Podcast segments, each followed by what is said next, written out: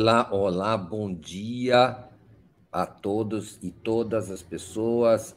Estamos dando início a mais um Helena e Mário Vitor, Mário Vitor e Helena. Por óbvio, eu sou o Mário Vitor e aqui ao meu lado está a minha companheira, mais uma vez, para minha alegria de todas as terças e quintas-feiras, aqui nesse horário, Helena Chagas, diretamente de Brasília. Bom dia, Helena Chagas. Bom dia. Há um equívoco. Eu sou o Mário Vitor e ele é a Helena. Qual é a nossa identidade, não é? Bom dia, pessoal. Sejam bem-vindos. Não vai embora, não. Se você estava assistindo Bom Dia, fica aqui, fica mais um pouquinho com a gente, né? Muito bem. Esclarecendo todos os detalhes e informações essenciais para esse programa começar, vamos começá-lo. Bom dia a todos. Muito obrigado pela presença e venham já para o chat para comentar, para dar informações, para debater, questionar e nos ajudar. Compartilhem essa transmissão uh, no YouTube, deem um like, aumentem a, a, a, o alcance, a projeção dela. Se vocês quiserem, podem contribuir com super chat, super stickers, mandar perguntas, podem também se tornar membros solidários da, do, do nosso grande time da TV 247. Podem também fazer contribuições por Pix, pela chave pix.brasil247.com.br. Helena, Helena, Helena Chagas, vamos lá. É, nós não temos nem roupa para acompanhar o julgamento do TSE, que começa quinta-feira, é isso? Começa quinta-feira, o julgamento do TSE. Prevê-se, né? A previsão é de que vai ser demorado, que nessa quinta-feira o relator Benedito Gonçalves vai ler o seu relatório, né? É, possivelmente já dar o seu voto, porque uma coisa é o relatório, outra coisa é o voto. Aí vai ser chamado o Procurador-Geral Eleitoral, Paulo Gonet, que vai, dar, vai ler o seu parecer, que todo mundo já conhece, que é favorável a condenação ao, do Bolsonaro por inelegibilidade. Aí vão falar os advogados, não é?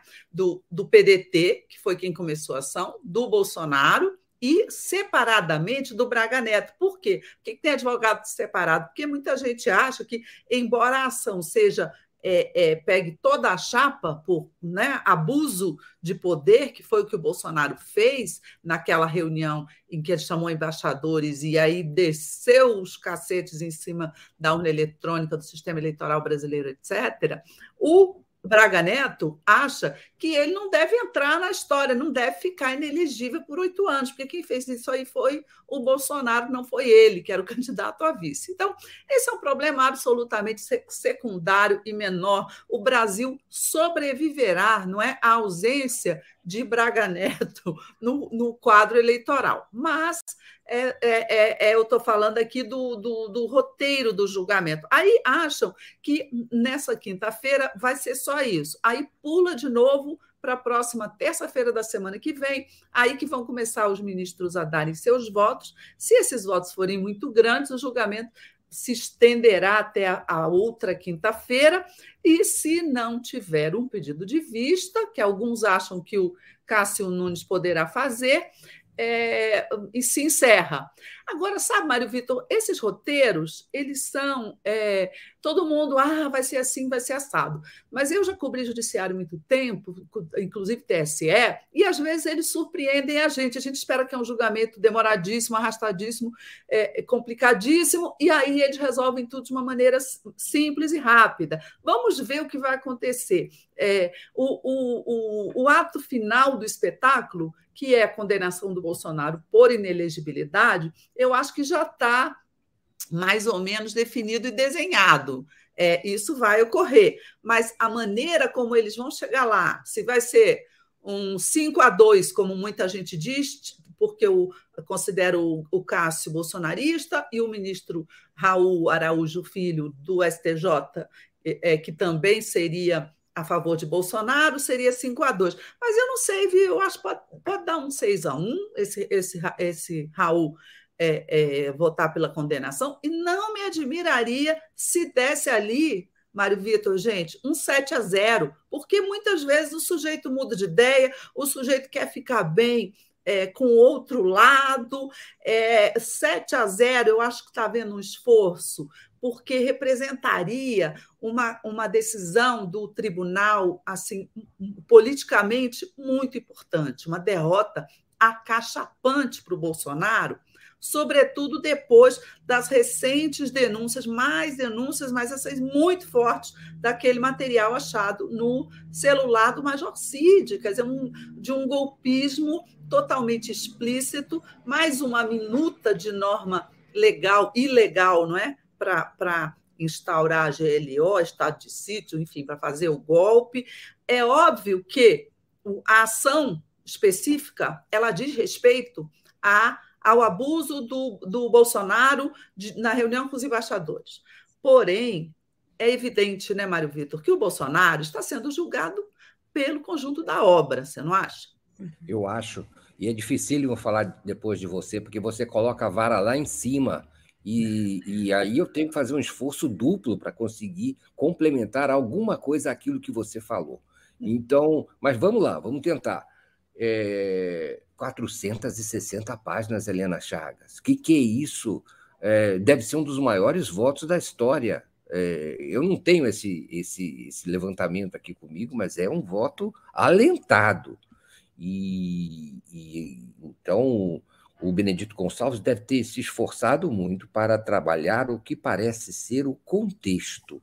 Uhum. Não é? O contexto, não apenas, vamos dizer, a caracterização é, factual da, da, do, que, do, do que ocorreu na reunião com embaixadores e tudo, mas eu creio que vai entrar aí toda a questão das urnas eletrônicas, do sistema eleitoral, do, das relações internacionais, do papel institucional da presidência da República.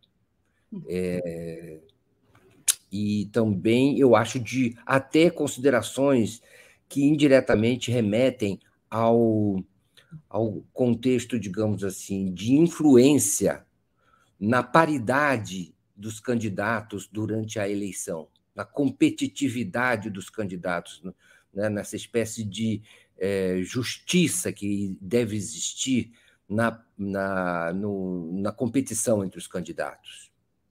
É, então, isso me parece muito pertinente ao papel do Tribunal Superior Eleitoral, que é, digamos assim, garantir uma lisura no pleito. E que o Bolsonaro, na reunião com embaixadores e em outras, é, e de forma coerente, em outras ações dele, buscou é, desautorizar ou influir nessa, nessa paridade. Então, eu acho que tem, tem um aspecto técnico aí, de caracterização dessa, dessa é, injustiça que se pretendia é, inserir no, na disputa eleitoral. É, então, eu acho que isso precisa ficar bem caracterizado, e se isso ficar bem caracterizado, eu acho que realmente pode ser que o debate se, é, é, seja canalizado para esses aspectos, digamos assim, tanto técnicos quanto do contexto. Eu acho que, no fundo, também de alguma maneira, e eu não sei como isso será inserido, toda a participação do Bolsonaro ao longo do, do, do período pré e, e eleitoral será também avaliada, como, por exemplo, a, a concessão de empréstimos pela Caixa Econômica Federal, a, algumas das ações visando diretamente influenciar no voto no período eleitoral, coisas que contrariam, inclusive, a legislação eleitoral, não é? é tudo esse, vamos dizer, os anabolizantes para a popularidade do Bolsonaro também poderão ser levados em consideração. E também esse aspecto, digamos, de relações internacionais, de como é que o presidente se valeu da sua posição institucional para é, difundir é, descrédito em relação às urnas, ao processo eleitoral e à própria democracia brasileira. É, então, e aí isso resso, vai ressoar sobre as tentativas de golpe. É, enfim, eu acho que há, um, há esse, vamos dizer, essa, essas possíveis é, é, é entradas para o, o, o, o, ministro Benedito Gonçalves em seu, em seu relatório. Então, daí talvez possas vir alguma pista de por que ele é tão, assim, digamos, alentado. Vai ler uma vez só? Vai ler um sumário, depois vai ler o conjunto do voto? É isso, Helena? Eu não sei, vai depender muito dele na hora. Eu não acredito que ele vá ler as 460 páginas, não. Eu acho que ele vai fazer um resumo, né? ou talvez ler o, o, o final, a conclusão não é, desse, desse relatório, é, com o voto dele. É, não acredito que ele vai ler tudo, não. Hoje em dia, esses tribunais são muito midiáticos, né, minha gente? Os, os julgamentos são transmitidos ao vivo, e aí os ministros já sabem que, o que, que dá ibope e o que, que não dá ibope. Então, ler um negócio de 460 páginas não vai dar audiência. Então, duvido que ele vá ler tudo, mas vai depender dele na hora. Não se sabe. De qualquer jeito, ele vai ler um, um, um, relatório bastante alentado, claro, porque ele também tem que mostrar para a opinião pública que ele tem sólidos argumentos né, jurídicos também, que a questão não é só política. E aí você falou uma coisa é, é certa aí, é, ele vai, o, o, ministro Benedito, ele vai mostrar o contexto no qual está inserido esse processo único contra o Bolsonaro. Ele vai, vai mencionar outras questões, porque ele está num contexto golpista, num contexto em que o Bolsonaro, é, não é, ele tomou uma série de atitudes de cunho golpista para burlar a eleição, para abusar do, da, da máquina pública, para abusar do poder econômico, não é que um governo tem é, é, dentro de uma eleição. Então, eu acho esse contexto é muito importante, até porque, gente, tem mais 16 ações eleitorais, não é de cunho eleitoral lá no TSE contra o Bolsonaro. Seria o caso assim: ah, se não for dessa vez, vai ser de outra. Mas vai ser dessa vez que ele vai ser condenado, porque essa aí ela está, é, pelo que eu sei, ela está irretocável em termos de elementos é, é, comprobatórios, não é, do, do, do, delito, do crime eleitoral praticado pelo Bolsonaro. Agora, o é, que, que, que, é a, a, como isso se insere, não é?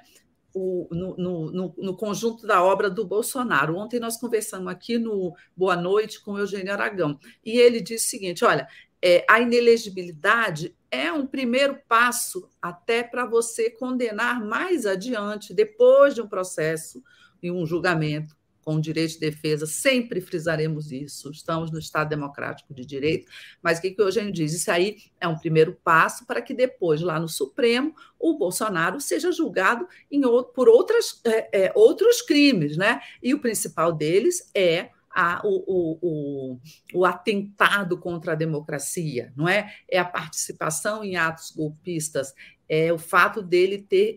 É, a gente já tem sobejas provas aí de que ele ah, foi insuflou, foi o mentor intelectual, instigou não é, os atos golpistas. Mas eu acho que nós já estamos num outro patamar em que você tem poderá provar que ele realmente participou de conversas sobre golpe. Você ainda não tem isso no celular do Major Cid, mas daqui a pouco você poderá ter isso no depoimento de algum daqueles ali que, que estão sendo flagrados tramando o golpe, não é? O que se diz lá no, no, nos elementos do, do, do, celular do Cid, ali você tem o Cid dizendo para aquele coronel hidrófobo, né, o Lawande, que implorava pelo golpe, você tem o Cid dizendo assim: ah, mas o presidente não confia no alto comando. Tipo assim, o alto comando não topou o golpe, golpe não está topando o golpe.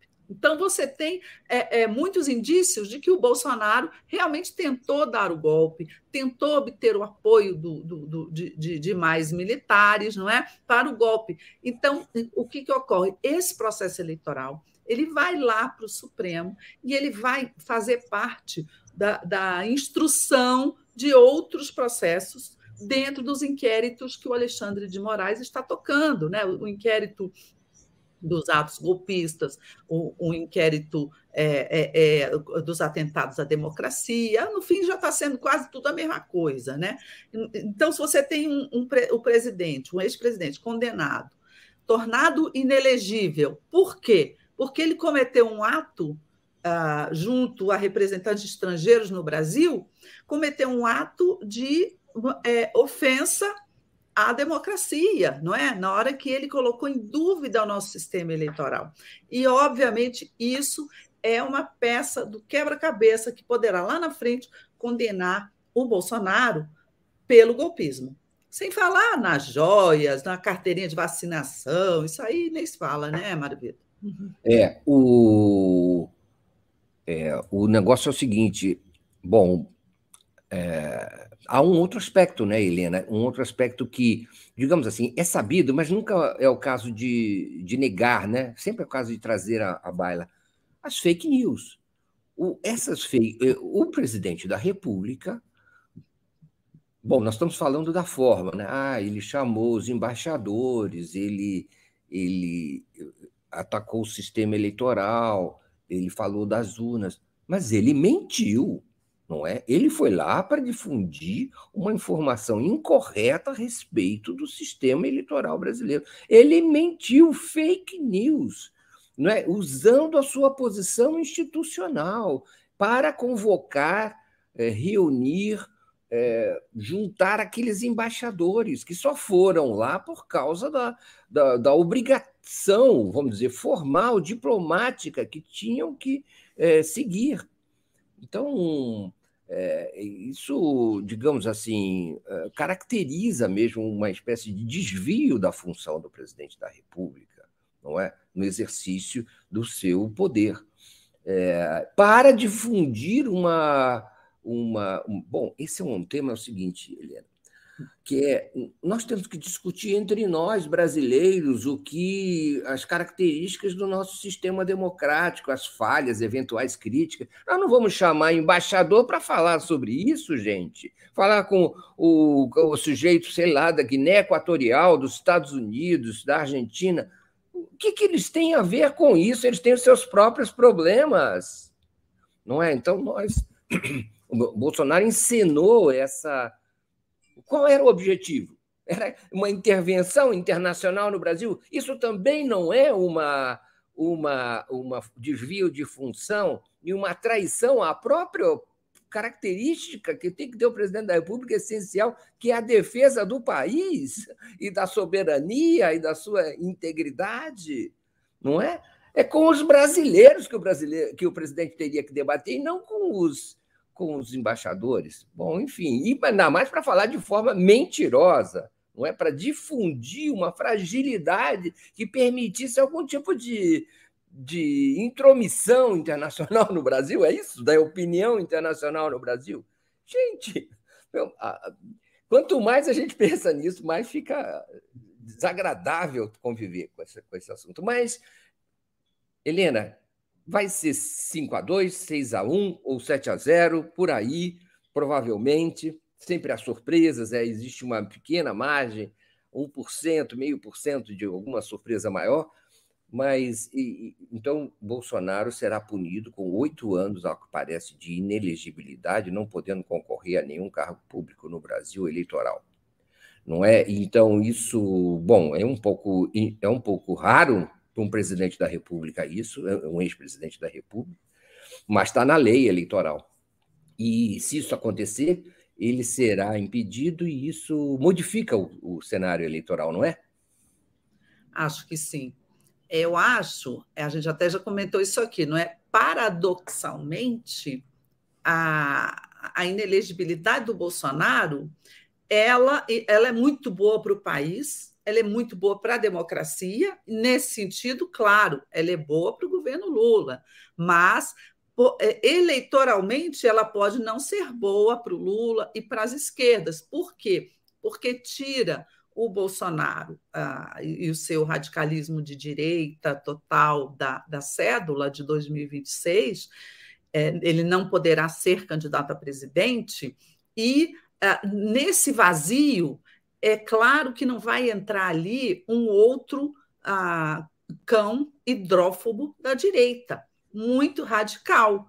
É, muito provavelmente esse vazio não é será preenchido, né? Os estrategistas do, desse lado devem colo colocar ali alguém que seja da direita, conservador, é, liberal na economia mas que seja uma figura muito mais palatável ao centro. Por quê? Porque a, a, a, no jogo de forças agora é, ganhará, mais uma vez, ganhará a eleição de 2026 o lado que conseguir levar a maior parte do centro. Né? Então, é, nesse caso aí, a estratégia seria colocar um, um, uma direita, que a gente chama aqui de limpinha e cheirosa, que seria é, alguém tipo o Tarcísio de Freitas, o Romeu Zema, o Eduardo Leite, esses governadores aí, é, para tentar lá na frente, não é, ganhar o apoio do centro. Então,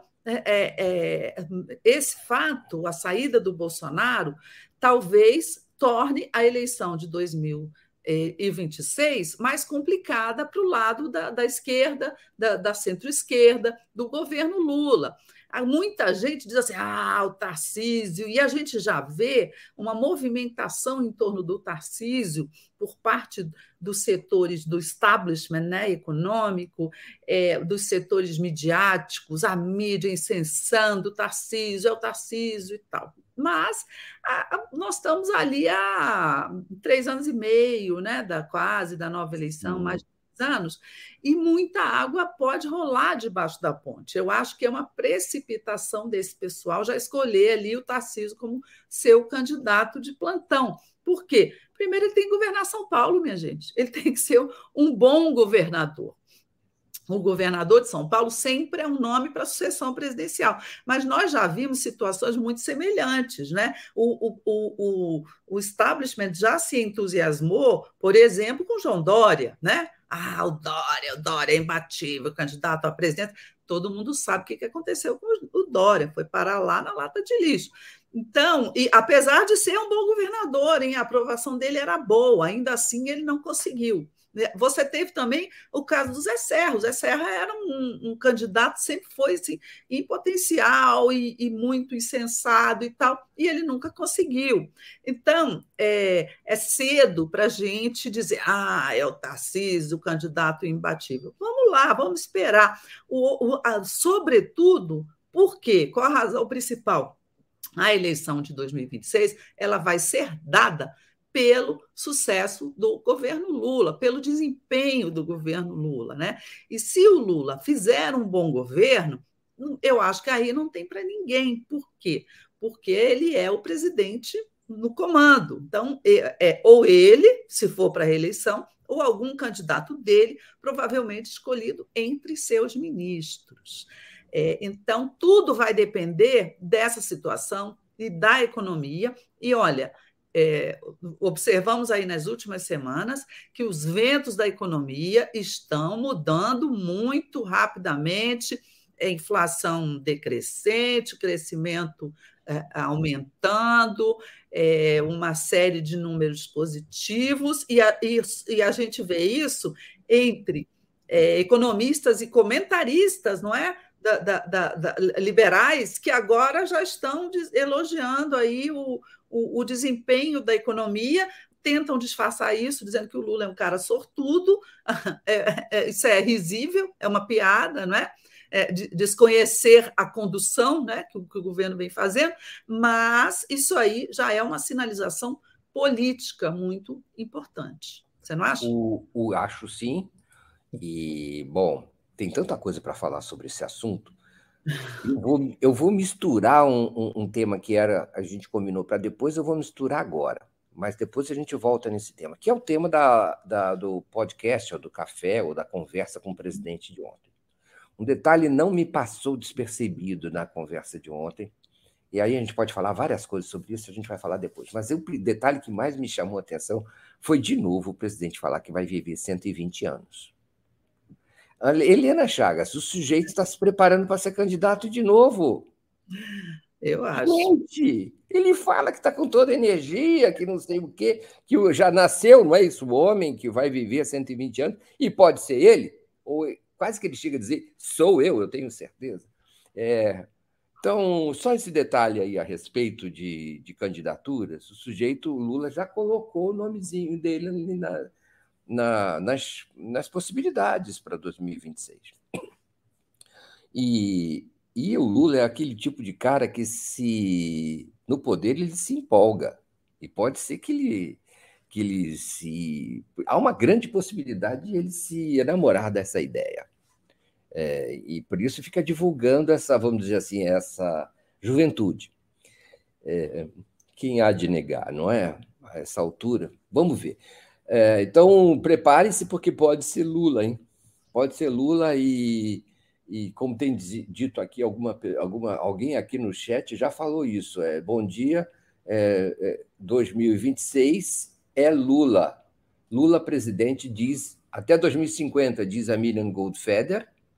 É, o homem tem fôlego para mais de 50 anos, diz a, a Sônia Goldfeder. E a Paulo Andrade, Paulo Andrade diz é, que Deus permita.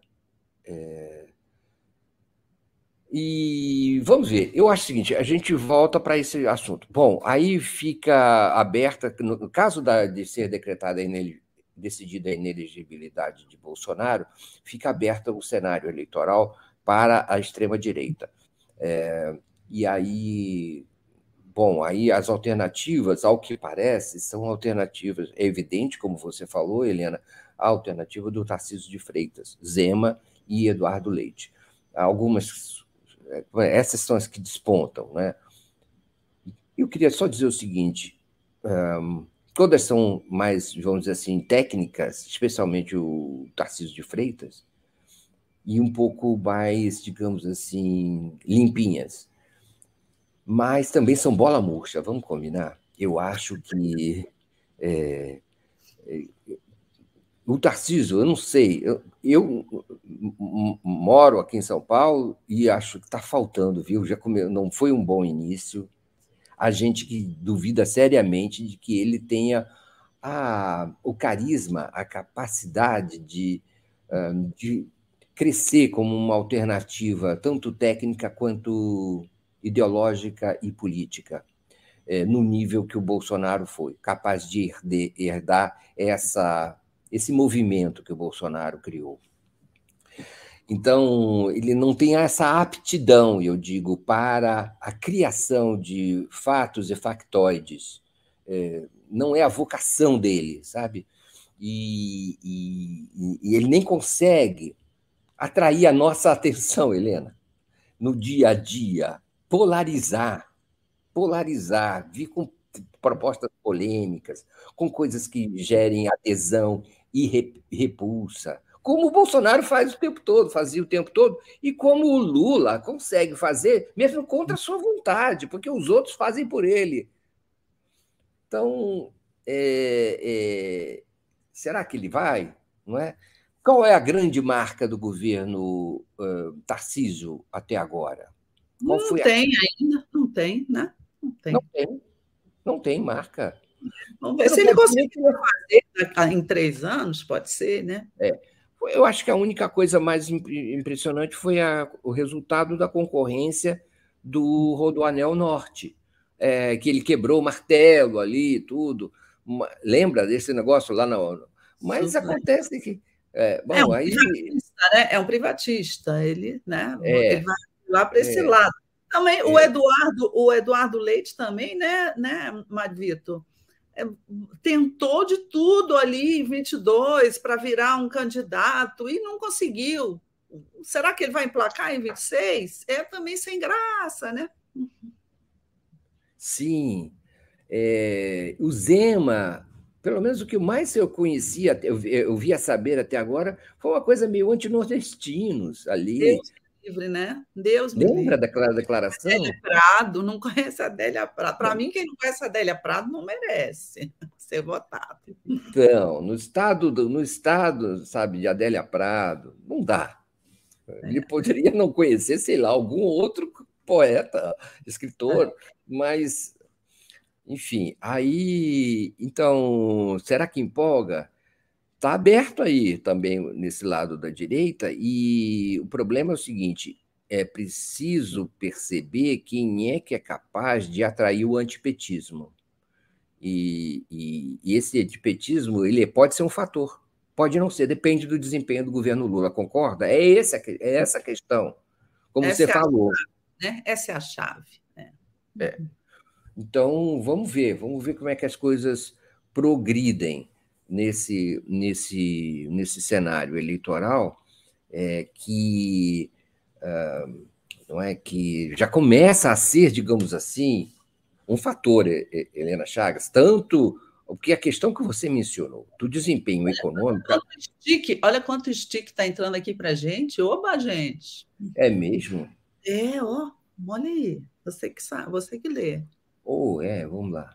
Não é? é, é vou aqui, ó. A Silvia Maria Correia de Godoy. Se há alguém que precisaria viver muito e até ser eterno, é o Lula. Nós precisamos dele sim. E, ah, e a Regina Silva, olha aí, ela, para variar um pouco, Mário Vitor, sou eu, sempre ao pé da letra. Muito bem, muito obrigado. Oh, então, querida, muito obrigado, muito obrigado mesmo pelos super sheets, super stickers, super chats. E vamos lá, Helena. Então, vamos falar um pouco, então, já para continuar, da live de ontem, do, do, do, café da manhã do presidente. O que, que você achou? Qual foi sua opinião? Gostou, não gostou? Está é, tá, tá no tom certo? O é, que te pareceu o show? E, principalmente o presidente Lula, obviamente.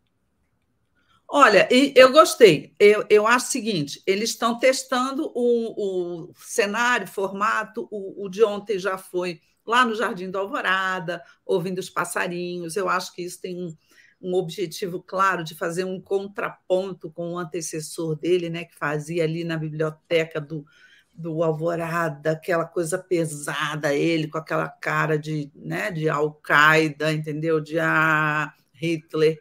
Então, eu achei que, né, eu, é, nesse sentido, é, é, a mensagem que passa, né, subliminar ali, é, é, completamente diferente, não é? é? Saiu do ódio, do discurso do ódio, da raiva, para uma coisa mais leve, uma coisa mais é, é, tranquila. O de ontem, sobretudo, né? Estava lá no jardim, o Lula não estava nem de terno, Algumas pessoas eu ouvi me disseram: ah, mas ficou parecendo que ele estava de férias, que ele não estava trabalhando, né? Então, que uhum. o outro primeiro foi melhor porque estava numa mesa, ele de um lado, o show do outro, assim, dentro de um, parecia um gabinete.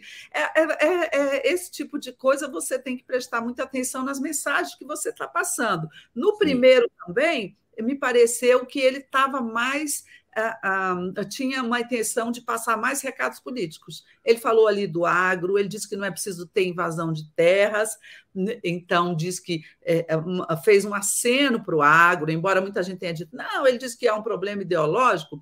Ele disse que, olha, se o problema foi ideológico, paciência, mas temos que conviver, não é? Temos que viver em paz no campo, tem lugar para o agro e tem lugar para o pequeno agricultor. Eu achei muito importante esse recado lá do podcast da semana passada. Também anunciou Minha Casa Minha Vida para a classe média, para quem ganha tipo entre 8 mil e 10 mil reais por mês. Ele, o, o primeiro foi mais, digamos, foi mais rico em mensagens não é? é, é do governo. O segundo foi mais rico em quê? Em leveza, em simpatia, é, em, em, passar essa, essa, essa ideia de que ele é um cara leve e, e, ele brinca e bom humor, né? Então, cada um teve a sua característica e eu acho que eles estão acertando. Eu acho que acertam, Marivito, pelo simples fato de fazerem o programa. Por Sim. quê? Bota, você, se você pegar um aqui na cozinha daqui de casa, você pega um banquinho, bota o Lula sentado aqui num banquinho, o show no outro, ou, ou outro jornalista, e pergunta para ele, já é um show, porque o Lula é um bom comunicador. O Lula é um ativo muito importante da comunicação do governo dele. Então, o, o, o acerto, na minha opinião, é esse: é botar o Lula para se comunicar com as pessoas, com a população. Audiência, formato, etc. Tudo isso vai se ajeitando ali ao longo do caminho, né? audiência, você faz cortes e bota na internet, você vai aos poucos trabalhando para que tenha uma maior audiência ao vivo. Uma boa ideia para mim seria fazer como a gente faz aqui, ler os comentários das pessoas, responder perguntas, Sim, interagir. É uma interação maior do presidente com as pessoas, mas tudo isso é detalhe. O principal é que o Lula está ali falando. O, eu acho sim, acho, e o presidente é, pôde se alongar na, na COP25, na preparação em Belém, no esforço. Às vezes, Eliana, eu gosto de ouvir essas conversas porque você tem uma maior intimidade sobre a mecânica do poder, como dá trabalho fazer as coisas. E eu, eu é, e como é desafiante, não é? Como é incerto o futuro, o, o resultado do, daquilo que se pretende. Então, eu, às vezes, ouvindo, você tem ideia. Imagina fazer uma, uma reunião que se espera em Belém até a presença de até 50 mil pessoas do mundo inteiro é, uma COP25 que será é, planetária, na, a primeira na Amazônia, e que exigirá, por exemplo, o, o, a dragagem de canais para que navios de maior calado possam aportar, atracar no porto a, da região. Pra, enfim, toda a infraestrutura necessária para isso, não é só marcar uma reunião, é, agendar um hotel ou um, um, palácio de convenções, é modificar uma parte de uma cidade, uma capital importantíssima do Brasil. Então, e também conseguir não é, mobilizar e mudar e realizar aquilo que é necessário para salvar o planeta. Né? Então, tem essa, ao mesmo tempo, uma coisa, vamos dizer assim, é, urbana, e uma outra coisa que é conseguir mudar o mundo. O presidente tem por incrível que pareça, o presidente acredita nisso, que ele vai mudar o mundo. Ele acredita mesmo. E só você presenciar a live do presidente, a conversa do presidente com o show, você consegue entender que tem um cara ali que acredita. E você começa a ficar na dúvida em relação às suas próprias dúvidas, porque aquele cara acredita. Ele é o cara. Enfim, é fogo, é muito interessante. Agora, eu acho que o show podia apertar um pouco mais o presidente, sabe?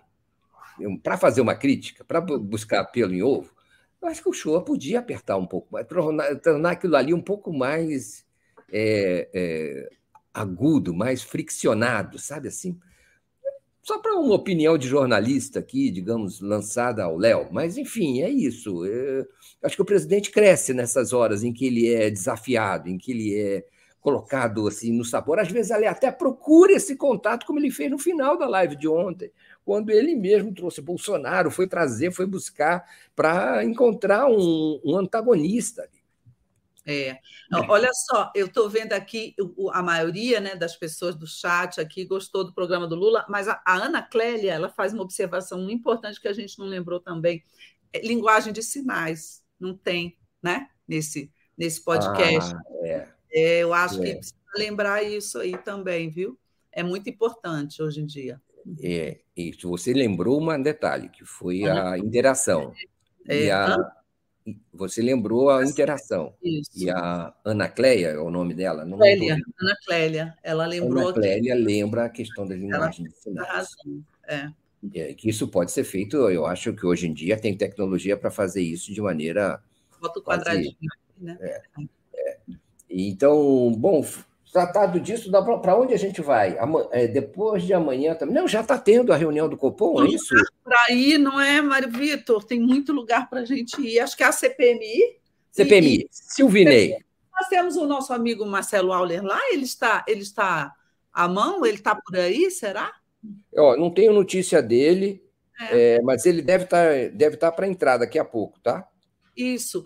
Eu já vi aqui, só antecipando aqui, eu, eu, vi que a CPI aprovou agora, me parece, aqui pelas letrinhas que eu estou lendo, ela aprovou a convocação do, do Lawande, do, do coronel golpista Jean Lawande, aquele que faz a conversa, se não estou enganada, gente, porque eu estou aqui fazendo o programa e estou ali de olho na televisão só nas, nas legendas eu acho que convocou o Lawande, aquele que conversou com, com o Cid no telefone.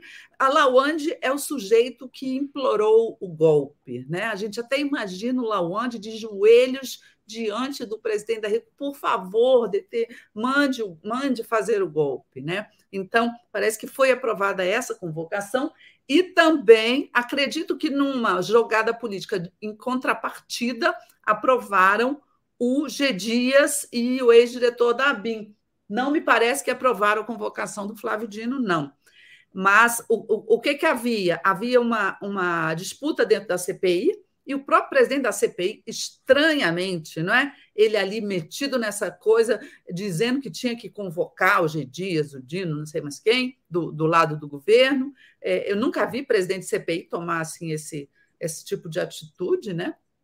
Mas me parece que houve ali uma negociação e pode ser que o pessoal do governo tenha dado ali a convocação do G. Dias, que é meio óbvia que, te, que, que iria ser convocado mesmo, não é?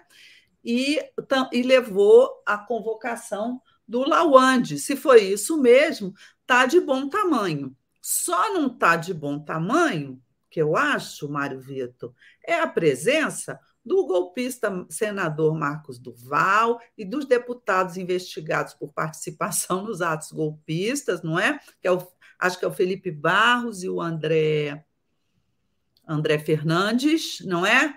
E a presença dessas pessoas na, na CPMI vai atrapalhar muito os trabalhos. Eu arriscaria dizer que vai, pode até inviabilizar. Por quê? Porque, embora a CPI tenha aprovado hoje de novo uma requisição ao STF de todo o material dos inquéritos que estão é, é, sendo feitos lá, é, o Alexandre de Moraes já mandou um recado lá, acho que informal, não sei se foi formal, dizendo que não vai mandar esse material coisa nenhuma enquanto tiver investigados dentro da CPI. Acho que estava se referindo sobretudo ao Marcos Duval. Você já pensou? O Marcos Duval já vazou um, um, um relatório sigiloso da ABIN no Twitter, né? razão pela qual sofreu uma operação de busca e apreensão. Imagine ele ter todo o conteúdo das investigações feitas até agora. O que, que ele não faria com aquilo na mão? é óbvio que, que, que dessa forma não vai dar para trabalhar, né? É, o, não sei exatamente se não dá para tirar o Marcos Duval já, né? Eu acho que tem que processo, tirar. O processo dele tinha que tinha que incluir também essa prevenção, não é, o, o, o Helena? Tirar o Marcos Duval de lá e, e porque já está é sobejo que ele não sabe, não sabe, não tem condições de continuar no parlamento, não tem mais condições de continuar no parlamento. Ele precisa ser, ele, o parlamento precisa ser desinfetado dessa pessoa, porque ele não é conspira, divulga fake news, um, descumpre decisões eh, judiciais não pode mais. É, Marcos Duval não tem mais condição de ficar lá dentro. E ele é um, um, um fator de desestabilização. Está certo o, o STF de não fornecer essas investigações, está certo de haver um cordão sanitário enquanto ele não for retirado de lá. Aliás, é, é, estranho esse presidente dessa CPI, não é? O comportamento desse presidente dessa CPI. Ele vai conseguir é, tumultuar, mas vamos ver. Vamos ver como é que as coisas, se a, se a maioria consegue enquadrar esse presidente. Né? Porque a maioria. É... Fale. E olha só, apareceu uma notícia nova aqui que eu estou vendo da Juliana Dalpiva, do UOL, contando que o general Heleno também entrou nessas conversas de WhatsApp, golpistas de WhatsApp. É, Ele fazia parte de um grupo não é chamado Notícias Brasil, que foi desfeito justamente no 8 de janeiro, no dia dos ataques, não é? E é, é, teria havido também conversas, não sei se já recuperaram o conteúdo todo desse grupo, a respeito do golpe. Então, você vê que a coisa vai se espraiando, que não era uma meia dúzia de gato pingado, não, na, nas Forças Armadas, no, no, Exército, né? Tinha muito golpista ali tramando. O, o... Já houve, acho que até uma audição, não sei se foi do Heleno, dizia, ah, e também um outro grupo, nesse mesmo grupo, o Etgoin participava. Estava. Uhum. Não é? Um, e uns têm conhecimento de que participavam do grupo e, e outro não. Né? É, é, e, bom, aí fica essa questão. De fato, foi disseminada é, com tolerância em toda a cúpula militar Essa é a questão, não é? Toda a cúpula eh, militar tolerava a conversa de golpe e era, eh, no mínimo, ambígua em relação a, ao, ao progresso dessa marcha louca, acelerada em direção ao golpe. Hum, era concessiva, Helena. Se não era estimuladora, era concessiva. Esse pessoal, e concessão de comandante militar é grave. É, eu diria assim que houve uma omissão, porque o relato que a gente tem até agora é que, tá bom, o alto comando não topou o golpe, não topou o golpe, mas isso não o exime de responsabilidade no que aconteceu na sequência dos fatos que culminaram lá no, no 8 de janeiro, não é? Por quê? Fizeram acampamentos nas portas dos quartéis, eles cantando o golpe ali, e eles nada fizeram, né? É. Ficaram quietos. Óbvio que eles sabiam que seus subordinados estavam ali no Zap, em outros veículos, em outros momentos, tramando o golpe, né? Esse grupo aqui, ó, eu estou lendo aqui a matéria do, do UOL, é, é, um dos integrantes lá disse que a base para a intervenção seria, e até o adiamento da posse do Lula, seria aquele relatório das Forças Armadas sobre as urnas. Quer dizer, você via que eles estavam realmente urdindo não é? uma trama para tentar adiar ou cancelar a eleição, adiar a posse ou cancelar a eleição.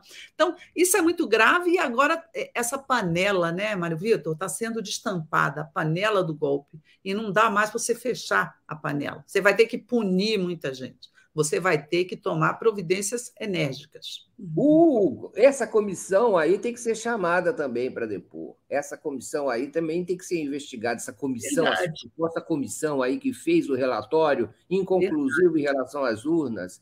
Eu quero saber se essa comissão foi é, tecnicamente neutra, ou sabe, ou se ela também foi obedeceu à hierarquia, a ordens. É, se o relatório não é um relatório já preparado com objetivos políticos. Para estimular o golpe, foi um estímulo né, ao golpe. Não é? Não é.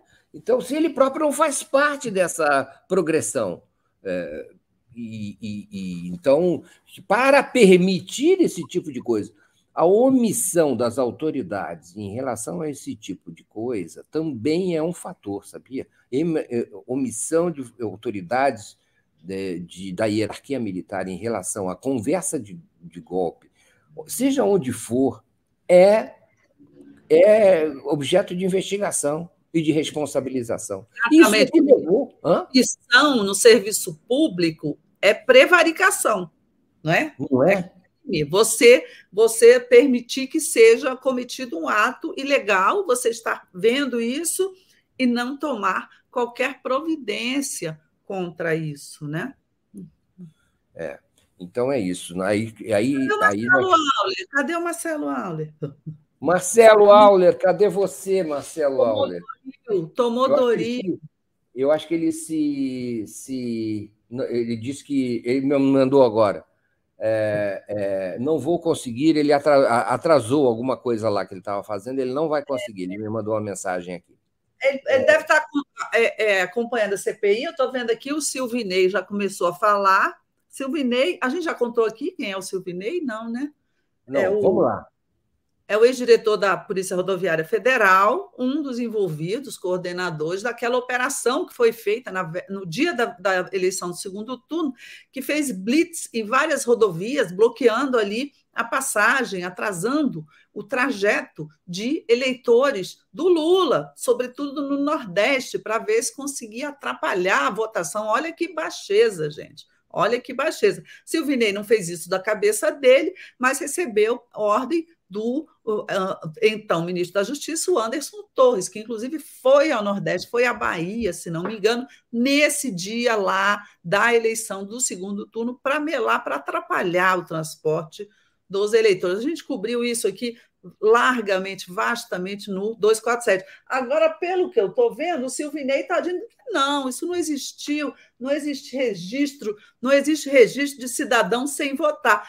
É, só que eu estou vendo aqui é só a frase, né? Não sei o contexto em que ele falou, minha gente, mas é, realmente registro de cidadão sem votar você não, não tem, né? No dia da eleição, o Joãozinho não conseguiu chegar, não votou. Você tem o registro de quem conseguiu e foi lá e votou, não é mesmo? Então, Isso. a gente não, não sabe, né? Se, se não estão entre as abstenções aqueles que foram ali bloqueados nas estradas. Então, é, é, uma desculpa meio furada, a meu ver.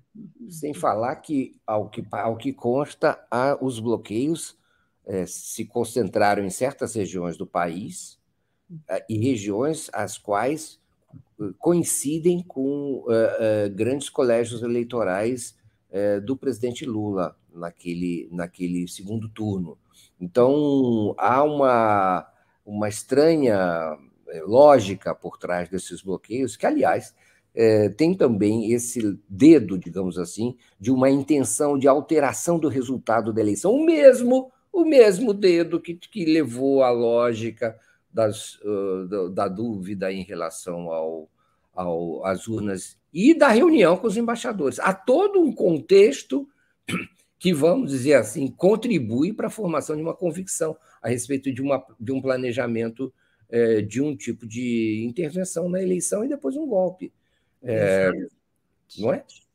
É, a CPI está tratando isso é, é, acho que de uma maneira muito acertada a partir ali da Elisiane, da relatora Elisiane Gama, do plano dela, a, a CPI está tratando como o, o, golpe, é, é, os atos golpistas como uma sequência. Não foi só né, o, o 8 de janeiro. O 8 de janeiro foi a ponta visível ali, talvez o desfecho disso tudo. Mas o golpe começou a ser tramado, que seja de conhecimento ali nosso, na minha opinião, foi entre o primeiro e o segundo turno, quando o Bolsonaro viu que o resultado do primeiro e ele viu que ele ia perder o segundo. Aí começou a ser orquestrado né, esse tipo de ação, como essa da, do, do, Anderson Torres, com, com a Polícia Rodoviária Federal, não é? Sabe-se, comenta-se muito aqui né? pode ser lenda urbana, mas eu ouvi de várias fontes. Nesse período entre o primeiro e o segundo turno, Bolsonaro procurou comandantes militares para tomar medidas que em tese, poderiam ter aparência de legalidade, como uma GLO ou uma outra operação lá de segurança do Exército em determinados locais, mas que o objetivo do Bolsonaro seria o quê? Seria intimidar as pessoas, seria é, é, atrapalhar a votação no dia lá do segundo turno. Então, ficou uma. É, é, você tem, isso aí precisa ser melhor apurado, mas você já tem indícios de planejamento do golpe entre o primeiro e o segundo turno. Depois você teve isso no dia do segundo turno, depois você teve no dia 12 de dezembro, dia da diplomação, você teve uma ruaça aqui em Brasília, queimaram ônibus, tentaram invadir o prédio da Polícia Federal por parte de bolsonaristas radicais, e depois você teve a bomba que foi colocada num, num, caminhão de querosene na porta do aeroporto de Brasília. Você já imaginou a explosão que, que ocorreria, não é? E dando argumento ao, ao Bolsonaro para convocar a GLO, né? seria uma, uma, uma, uma, né? uma ocorrência é, dramática, isso na véspera do Natal. Sabes que no dia primeiro, o dia da posse, havia coisas planejadas também, mas que não foram feitas, por quê? Porque houve uma enorme presença de, de povo na rua, na esplanada, na posse do Lula. Então ficou para o dia 8. Aí aconteceu o que aconteceu. Mas, enfim, é, é, nós estamos aqui, né, Mário Vitor? Estamos vivos, estamos inteiros, escapamos do golpe, não é? Agora tem que punir os responsáveis. O Anacleto Silvano fala o seguinte: ah, cadê ele? Ele está aqui, o Anacleto Silvano. A hora que prender um general, os outros irão ficar com as barbas de molho. É, ele diz também que tem que prender general.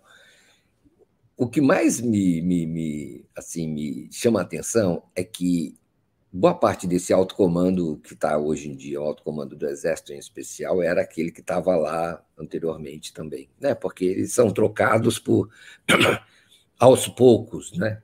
Então, esse autocomando é aquele autocomando que permitiu os acampamentos e estava, enfim, por trás de, de algumas é, situações, inclusive esse relatório aí, é, Tabajara, não, Tabajara não se pode mais usar, esse relatório estranho que, que foi feito pelas Forças Armadas. O, o, o, a Comissão Militar Então, esse autocomando aí está sendo protegido, está na cara que tinha que mudar esse autocomando também, entendeu? Estava participando, estava ali junto. É, a, a, na hora que viu, a, mas eles não são bobos, na hora que eles viram que a correlação de forças não dava mais, eles tiraram o pé do acelerador e saíram do golpe, saíram da conspiração para se preservar. Tanto que o Jean Lawan, não é o nome dele? Jean Lawan, ele está lá desesperado dizendo, e o Mauro Cid dizendo que o Bolsonaro não confia mais no alto comando do Exército, o Jean Lawan e outras pessoas desesperadas porque o alto comando, o Bolsonaro. É porque eles fizeram avaliação política, não tinha apoio da mídia, não tinha apoio internacional, não tinha apoio do judiciário, não tinha apoio do parlamento, como é que vai dar golpe? É, eles tiraram, mas não quer dizer que não tenham incentivado, não tenham criado contexto e que não estejam agora ainda operando na mesma lógica de manter um certo domínio de uma área. O, o, o Marcelo Auler entrou, então nós temos quatro minutos. Vamos botar o Marcelo Auler? Auler, onde você está, então, Auler? Bom dia, eu estou aqui na comissão CPMI, eu tenho que falar baixo para não atrapalhar, onde o Silvinei, diretor da ex-diretor da Polícia Rodoviária Federal, está prestando depoimento, negando que tenha feito perseguição a eleitores no dia 30 de outubro. Está dando números, uma enxovalhada de números, para provar, inclusive, que onde a Polícia Rodoviária Federal atuou, houve uma menor abstenção naquela eleição do 30 de outubro. Isso está começando agora, acabou o prazo dele de 20 minutos para falar, ele está lá na frente, olha já venceu todos os prazos e agora vai começar o questionamento da relatora, a senadora Elisiane Galo. Marcelo. Quanto é isso, sim. Conta para nós, senador Marcos Duval e aqueles deputados investigados continuam aí na CPMI.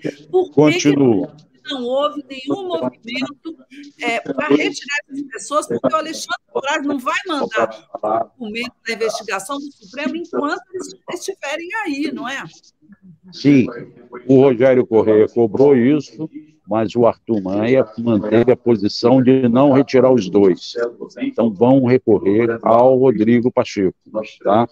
E a outra decisão aqui foi que aprovaram a convocação do coronel Van, Van, Jean, La, Jean La, Lavande, Lawande, né? Jean Lawande, e ainda coronel, o general G. Dias, e o perito Renato Martins Corrijo, que fez a perícia naquela explosivo do caminhão tanque. Esse perito virá quinta-feira, junto com o Jorge Washington, que é o acusado de tentar explodir o caminhão tanque. Ok? Essas são as decisões. Agora vamos começar o questionamento da Elisiane junto ao Silvinei. Ok? Beleza, beleza.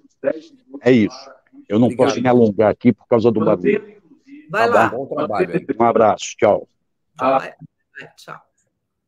Bom, voltamos. Pois é, é isso, né, que a gente falava aqui. Os golpistas continuam na CPI, não é? É, o, o, e, e, claro, evidente que o Silvinei defendeu lá o, a atitude dele, do Bolsonaro, porque ele sabe né, que realmente, se, se ficar claro que, que ocorreu essa, essa, esse bloqueio né, das estradas de, com motivação política, né, ele vai dançar também. Né? Ele está lá defendendo a pele.